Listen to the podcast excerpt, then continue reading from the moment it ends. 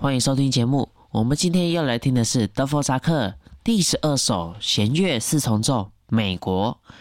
在我们整个计划当中，我们称为“美国系列”，所以这个曲目呢，是我们这个计划当中非常重要的一环。在前面共五集的节目中，我们只有探讨到美国的作曲家、美国的本土元素、美国的演出，却没有探讨到在标题上有“美国”的这个字眼的这些相关作品。今天我们就来探讨一下，美国弦乐四重奏是真的在描写美国吗？我们必须要在开头先讲，这并不是。为什么？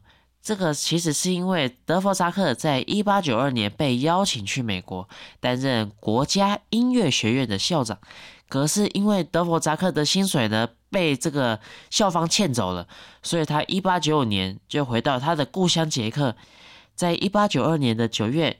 去美国的时候，被邀请住在杰克村这个地方，这里就好像美国唐人街，聚集了很多的华人以及中华文化。当这个德弗扎克看到这里的这个山水风景，就觉得说：“哎呀，有灵感，诗意大开。”他就只花了两个礼拜的这个时间，他就把这个弦乐四重奏全部都写好。因为是在美国写的曲目，所以就决定标题叫做《美国》。原先呢，它的名称其实叫做《黑人》，但是因为这个涉及到这个所谓的种族歧视，所以到做使用“美国”的这个名称。所以这个“美国”名这个名称啊，它就好像什么，像我们这个在中国的这个。国乐呀，我们会听到这个曲目叫做什么《江南春色》啊，或者是在这个西方世界有这个所谓的莫尔岛河啦，啊，给我记蓝色多瑙河啦，啊，去到当地就觉得说，哦，送哦，这个曲艺大开啊，来下节口来给给两几的啦，吼，啊，这个就像是我们去旅游胜地，我们会买明信片，然后寄回家来做一个纪念一样。啊，所以我们要先来讲哈，一开始德弗扎克他是先写世界上很有名的交响曲，叫做《新世界交响曲》。你如果对《新世界交响曲》不陌生的话，游子吟这个旋律呢，其实就是从《新世界交响曲》里面出来的。然后这个交响曲之后呢，才会有这个美国弦乐四重奏，以及后面同样名称的美国弦乐五重奏。然后他虽然人在美国，但是他有没有忘记他的故乡的这些传统民谣呢？并没有。我们先从民歌元素开始来听起。他在这个作品使用的两个民歌的元素：波西米亚的民谣以及美国的黑人灵歌。所以我们就先来听这些民歌的元素。我们现在听一首曲目，这个曲目是黑泽林歌的一个很经典的曲目，叫做《Deep River》，叫做深深的河。我们现在大概的听一下，等一下我们来跟第二乐章的这个开头做一点点的比对。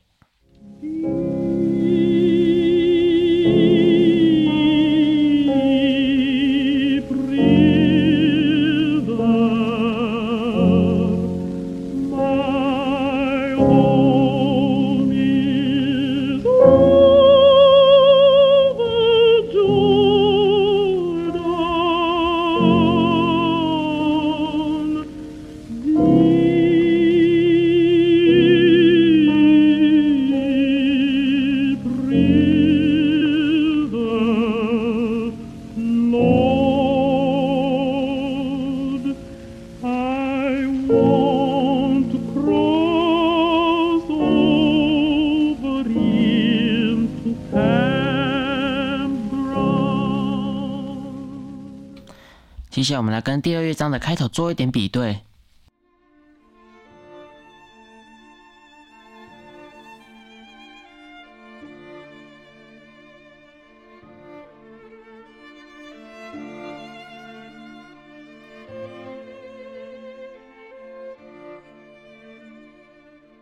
如果我们将刚才的两个片段的旋律，我们都把它做截录的话，我们会发现到这个黑人灵歌它有个特色，就是说它用了很多的这种五声音阶。呃，这个五声音阶呢，并不是这种中国的这种五声音阶，而是在印第安当地这种比较呃比较 local 的这种五声音阶。当然，我们在后面的这些第一、第二、第三、第四乐章中，我们都可以听到这个所谓的五声音阶的这种存在。那这个存在呢，其实就是所谓的这个黑人灵歌的这个特色。接下来我们来听另外一个波西米亚的民谣。这个民谣呢，其实是在第一乐章的第二主题的时候，它是一段比较长的旋律。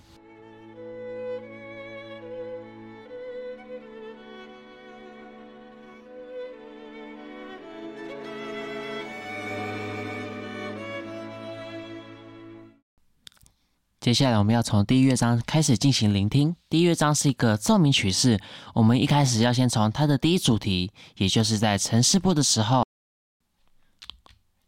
前奏两个小节，然后现在你会听到这个旋律是由中提琴所引。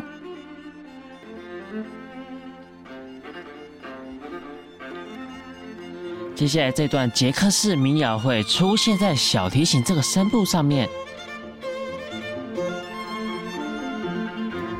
现在是过门的片段，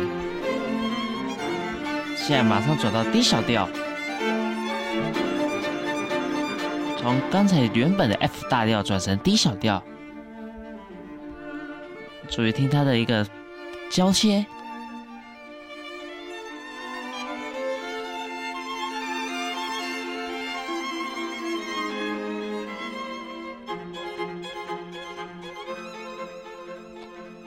现在进入第二个主题，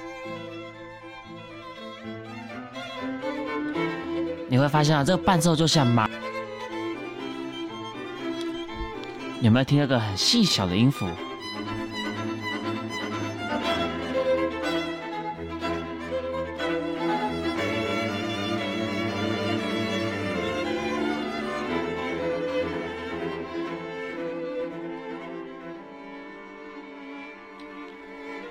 下来是结尾段的部分，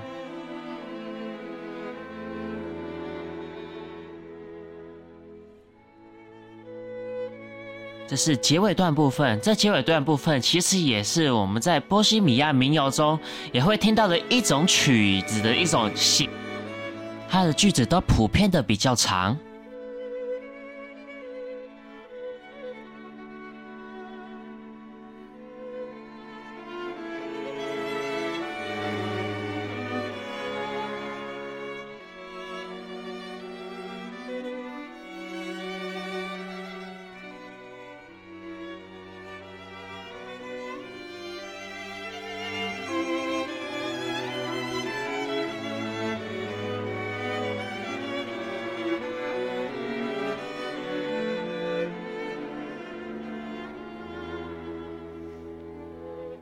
重新回到主题的引导句。接下来我们进到发展部的部分，发展部的部分大部分都是属于调性比较不稳定的地方。然后接下来我们先来聆听一下它的低主题，它的低主题是沿用了我们一开始在城市部的这个低主题的这个旋律，只是我们来听一下它有什么。我们可以听到这里是曲小调的部分。你刚才听到这个主旋律，现在从中提琴转到两部小提琴上面，各自以交叉的模式来呈现。这也可以算是在第一主题里面的 B 段。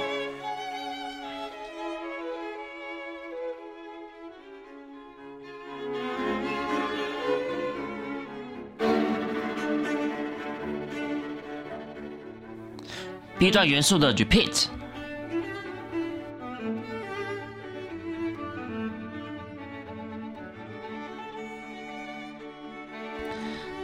这也是一个经过段，要衔接到在这个发展部的第二个主题。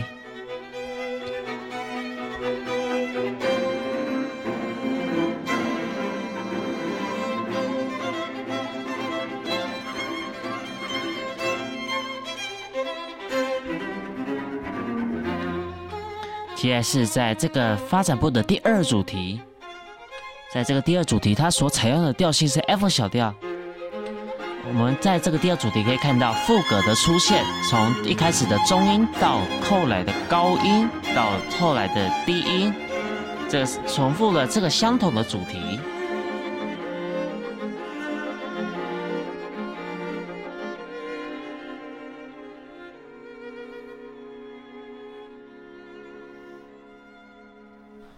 很快的回到我们主题的在线部。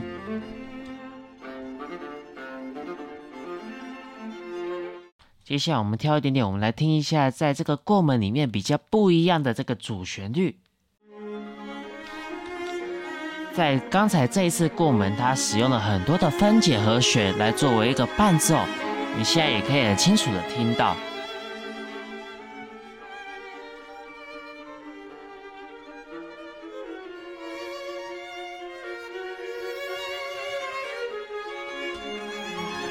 在这里可以听到，从原本的 F 大调变成降 A 大调，又变回去 F 大调。那接下来是我们的第二主题，是建立在 F 小调上面的。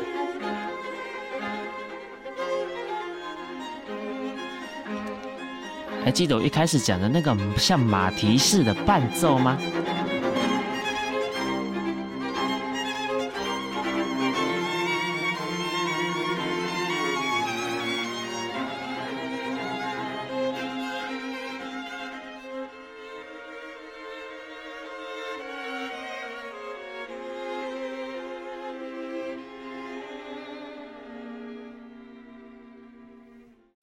接下来在线部的这个尾奏呢，它是将原先城市部的这个结束乐段变成 F 大调，它用相同的旋律去做堆叠。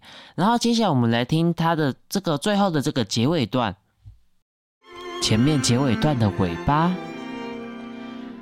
正是进到结尾段，它一样是在 F 大调。有没有听到这主旋律？做一些适当变化。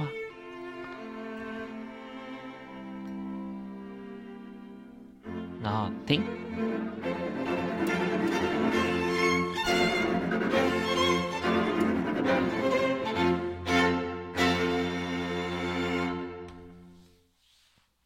接下来我们来听第二乐章。这个第二乐章呢，其实有很多的这种所谓的呃黑人灵歌啊，哦，或者是捷克民谣呃的这种元素。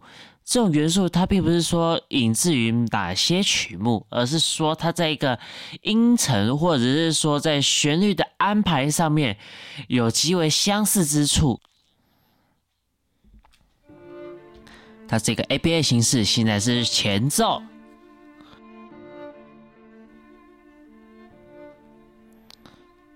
我们进到 A 的第一主题。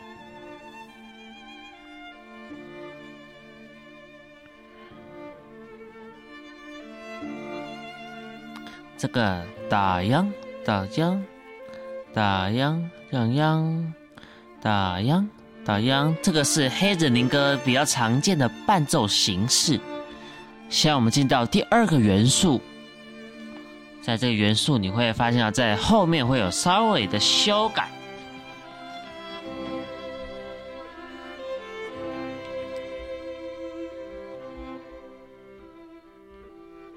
回到第一个元素，现在这个旋律从原先的小提琴变成是大提琴来做演奏。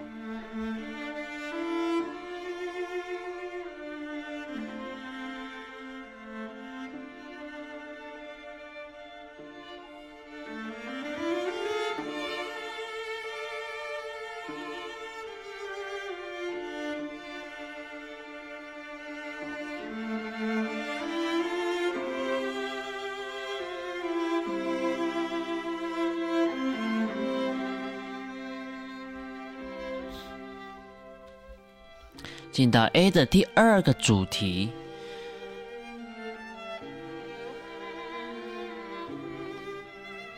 先是 A 的第二个主题的第二个元素，然后这个后面有一个一大的延伸。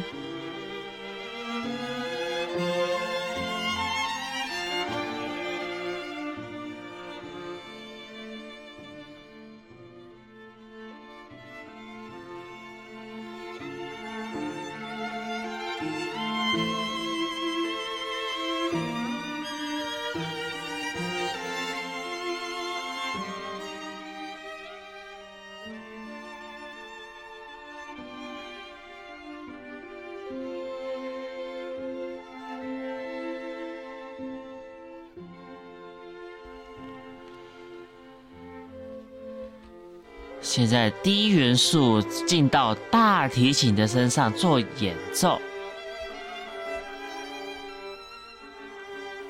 第二元素。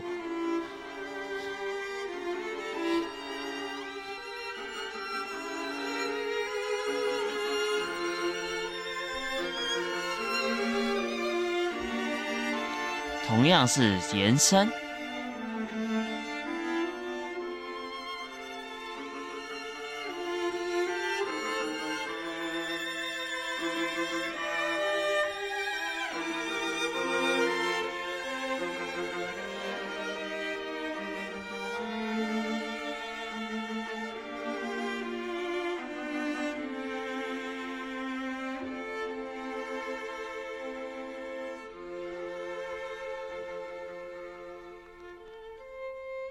进到 B 段的第一主题，你会发现它跟 A 段是相当类似的，它只换调性的部分。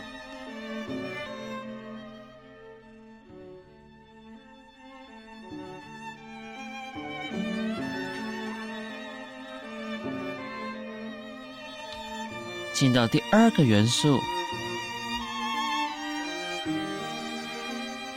然后再 repeat。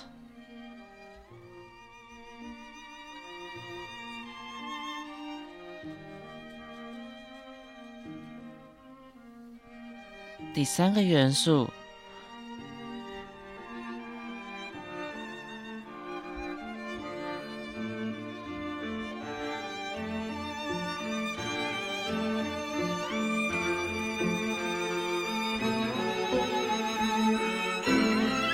第二主题。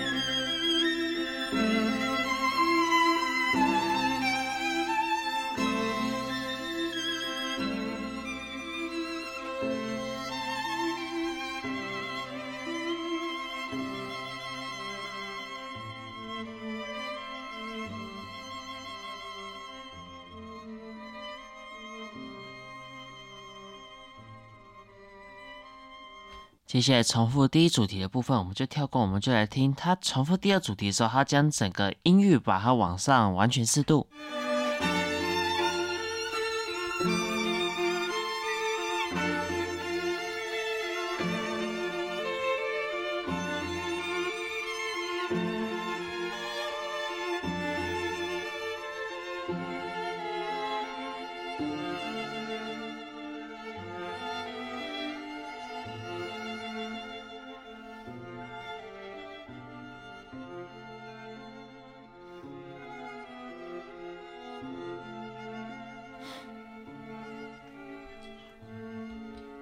进到扣打的片段，这时候你会听到我们一开始在第一主题的时候，也就是在 A 段第一主题的时候所听到的这一段旋律。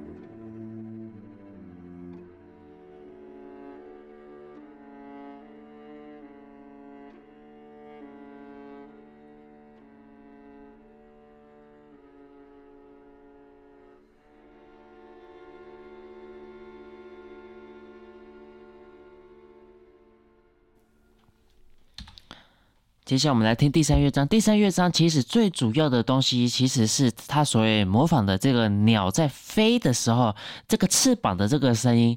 这个是因为德弗扎克在史皮威尔附近的森林散步的时候，他所听到的这个声音。他将这个节奏呢，把它变成是所谓的诙谐曲。所以我们看到这个第三乐章，通常都会是诙谐曲。无论是贝多芬的交响曲，或者是后面的这些作曲家的这些交响曲，他们第三乐章都会是以诙谐曲的方式来呈现。在贝多芬之前，大部分都是以所谓的小步舞曲的这种形式来呈现。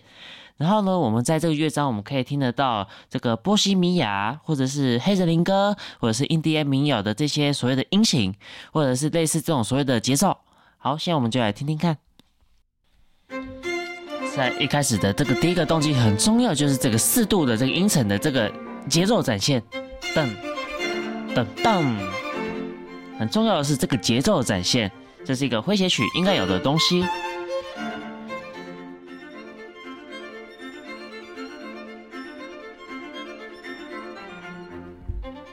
像鸟在森林一样互相的沟通。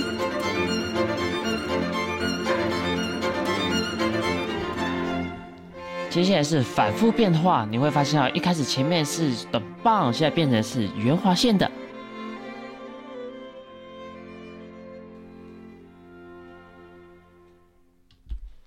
接下来进到 B 段较为哀伤的主题，这就有点悲歌的这种氛围。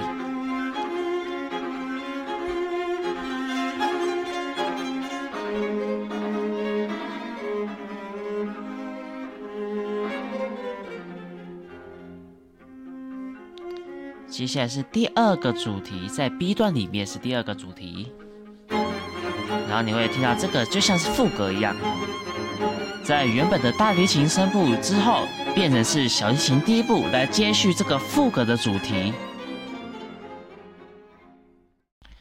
接下来后面的部分我们就不听，因为它大部分其实都是一样的，只是在那边重复而已。然后基本上，我们在这个所谓的 A、B 的这两个片段里面呢，它基本上是所谓的同样的调性，但是它是用平行调的方式来做切换。它是从 F 大调变成 F 小调，然后再从 F 呃又转回 F 大调，又变回 F 小调，它是这样子的形式。然后接下来我们要听的是第四乐章，第四乐章是一个轮旋曲式。我们先来听 A。这个虚奏就像气喘一样，那个气喘的这个声音有听过吗？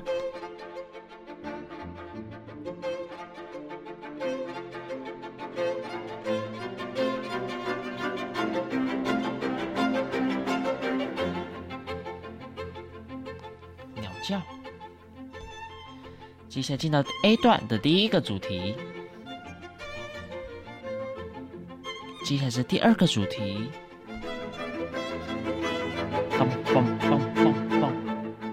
然后再重复，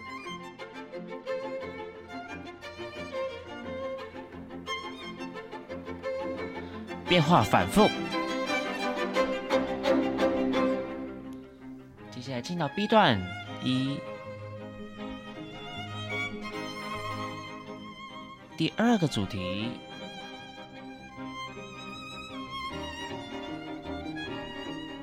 听到了，回到第一个主题，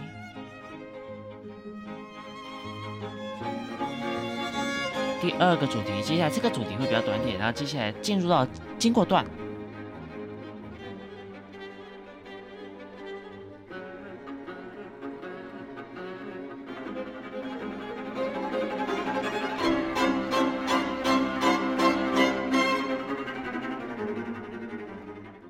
接下来再回到 A 段，它是相同。接下来我们来听一下，在这个 A 段的第二主题是较为不同的，我们来听一听吧。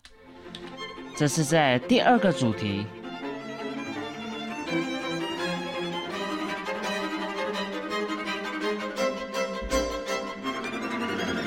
跟主题的节奏是一致的，噔噔噔噔噔噔噔噔噔噔。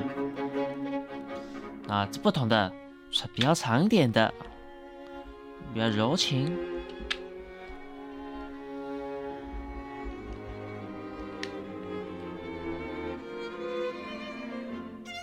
最后一次 A 段的主题，那接下来就接到不同的 C 段。这个 C 段就像是悲歌一样，你会觉得听起来有点像欧洲的这种斯拉夫舞曲的这种风格。接下来是第二主题。在第一主题的架构上加了更多的这些装饰的这些音，那接下来是第一主题的变化，将它分解。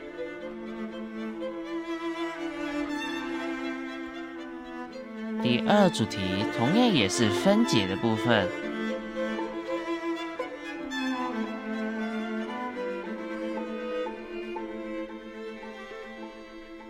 啊，经过段，有没有听到？当当当当当当，棒棒棒棒棒棒棒棒棒棒棒棒棒棒。接到回到主题，接下来我们快速的跳过这个原先的第一跟第二主题，我们来听变化之后的第一主题以及后面的第二主题。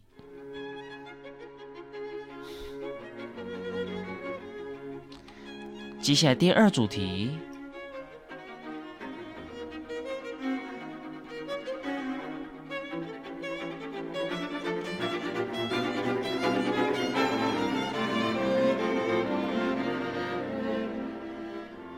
要进到比较舒缓的第二段，然后你会发现这个旋律都一样，只是在调性上有一些架构的变化。然后接下来是第二个主题，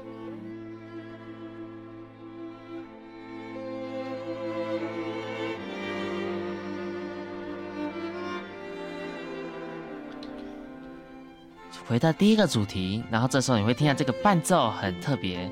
当当当当当当，接下来是第二个主题。那接下来回到扣打，然后这个扣打你会发现它没有像一开始 A 段有打音句子这种设计。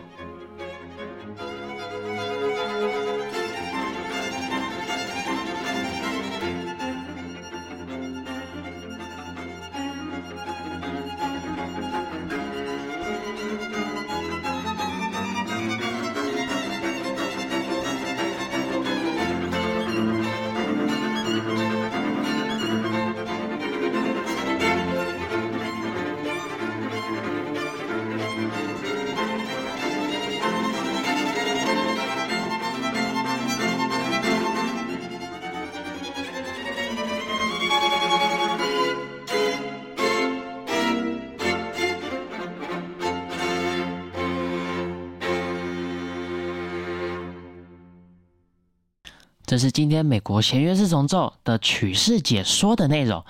其实呢，我们在一开始讲到这个它的民谣的时候，其实这个矩阵是相当困难的，因为我们这些传统的民谣大部分都是属于即兴的部分，变成说它没有乐谱去记载这些东西，我们只能从有留下的这些谱中去分析它的规律，或者是说它的这些调性架构等等，我们才可以大概的得知它是这个民谣，就是捷克的民谣，或者是说。这些黑人灵歌的这个元素，我们大部分都还是用它的这个外形去做判断，所以这个黑人灵歌的外形主要就是以五声音阶为主。然后我们在前面讲的这个杰克的这个民谣，它部分都是以这个三六度的这个构成的方式来做判断。然后呢，我们呢在之后，也就是大概在下一集的时候，我们会有一集叫做《新世界交响曲》，也就是在美国弦乐四重奏发表之前的一个管弦乐作品。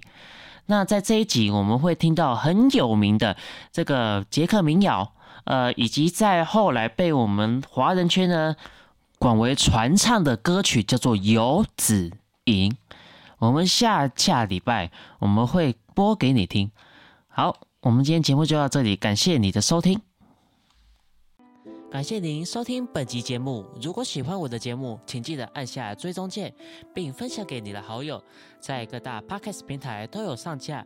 然后欢迎各位在 Mr. Bus 或是 Apple Podcast 留下评价，或者进入我的官网 Yamato Music House 点 TK，透过网站的 Messenger。聊天机器人互动，提供意见，或是来当好朋友，或者是你如果想要赞助我的话，也可以在这个网站上面找到。